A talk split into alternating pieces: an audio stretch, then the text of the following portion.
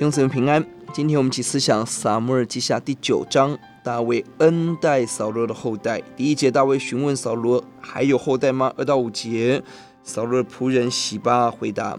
六到八节，大卫恩待米非波设，归还土地，与大卫同席吃饭。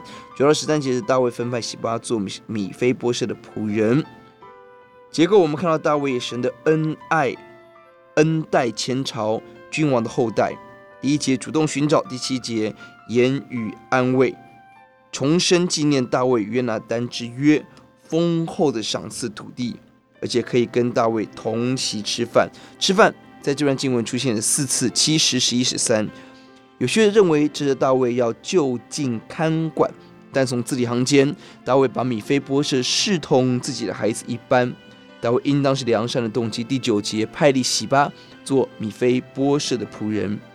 瘸腿提到了两次，三十三强调他的无助软弱，彰显大卫所施恩典的慈爱。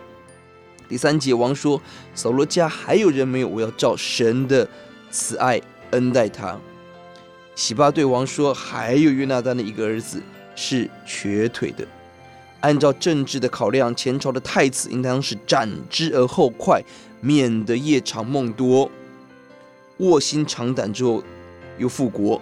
免得有一天他要复辟做王，但但大卫两次提到他与约拿单之约，大卫信守承诺，后代约拿单的儿子米非波设，显出大卫看重与人的约，与神的约高过自己的王位，神喜悦这样的态度。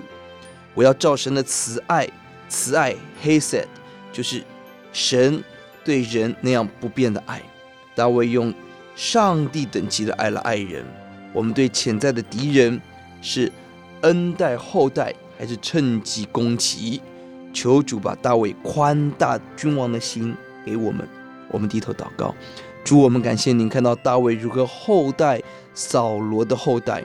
主啊，你帮助我们面对我们的仇敌，面对我们不习惯相处的人。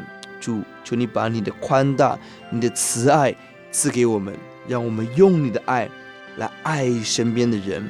求主教导我们，主啊，我们不要人的回应，我们要神的喜悦同在。谢谢主，祷告奉主的名，阿门。